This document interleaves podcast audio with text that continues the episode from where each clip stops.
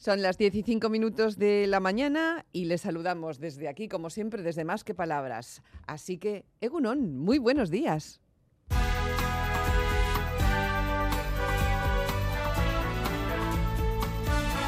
Más que Palabras. Con Almudena Cacho. Otro sábado, otro libro. Este de Editorial Crítica se titula Antes de la tormenta, los orígenes de las ideas radicales. Dame tono, Tito Chicoma. Ajá. Como una queja en el tin de tin tin tin tin tin tin hasta mi tierra llegué por la tin tin tin diciendo que me querían tin tin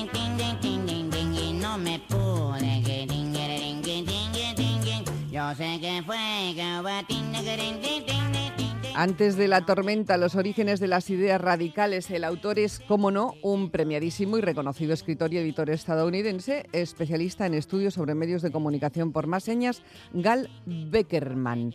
¿Por qué algunas ideas radicales pasan a la historia y otras fracasan? Se lee la pregunta en la contraportada del libro.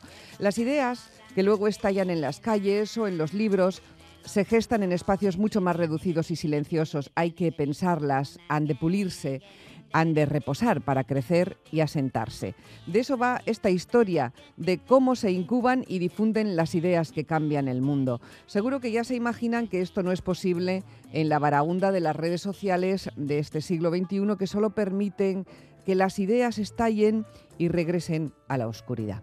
Hay una obsesión en la cultura de nuestro tiempo por las redes, por el pensamiento rápido, la dispersión, la falta de profundidad, el entretenimiento como columna vertebral y finalmente el olvido.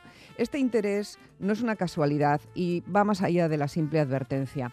La avalancha de publicaciones y de mentes brillantes que se detienen en este cambio de paradigma en el que nos movemos, en el que nos crecemos, del que nos alimentamos y el que nos hace a menudo olvidarlo todo, dan fe de ello. Hay en el libro antes de la tormenta, un recorrido desde el siglo XVII hasta nuestros días, desde las cartas, que eran las unidades de intercambio intelectual, pasando por el manifiesto futurista de Marinetti, los fanzines feministas o el samizdat, que ese era el papel cebolla en el que se copiaba lo subversivo en la Unión Soviética de los años 60-70 del siglo pasado, o la plaza, Quizá la más famosa plaza de la historia reciente sea, la de Tahir, el epicentro del Cairo, donde nació y donde fracasó también, de alguna manera, la primavera árabe al grito de pan, libertad y dignidad humana. Lo que canta Rami Esan, que le costó, por cierto, cárcel y tortura, esto que van a escuchar, finalmente lo llevó al exilio.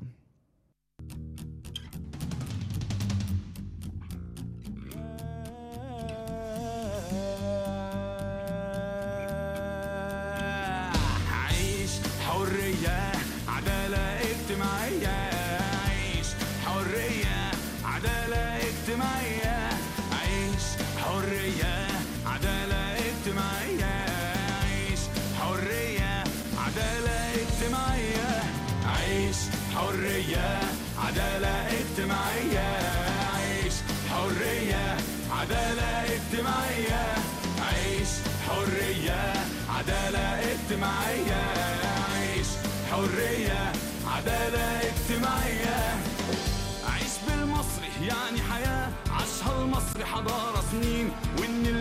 Pues eso, pan, libertad y dignidad. Lo que se creó allí en la plaza fue durante un breve periodo de tiempo una utopía, un mundo elaborado solo de forma virtual, en blogs o a través de comentarios en una página de Facebook, dice este libro, irrumpiendo en la realidad. Eso es lo que pasó. Y durante esos días hubo una sensación de propósito común que nunca se había visto en Egipto. Pero ¿a dónde fue ese propósito común? ¿Por qué fracasó? La charla política no se extinguió, simplemente, dice Beckerman, se volvió más rápida y reduccionista, pero también más entretenida.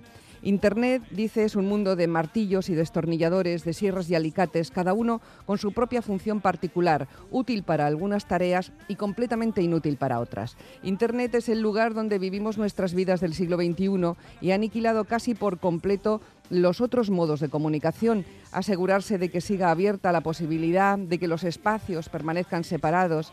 Especialmente en un mundo demasiado ruidoso que solo percibe los rincones oscuros como un peligro, es imprescindible. Los rincones oscuros, remata el autor, son los lugares donde pueden producirse las primeras inflexiones del progreso y donde de hecho casi siempre se producen.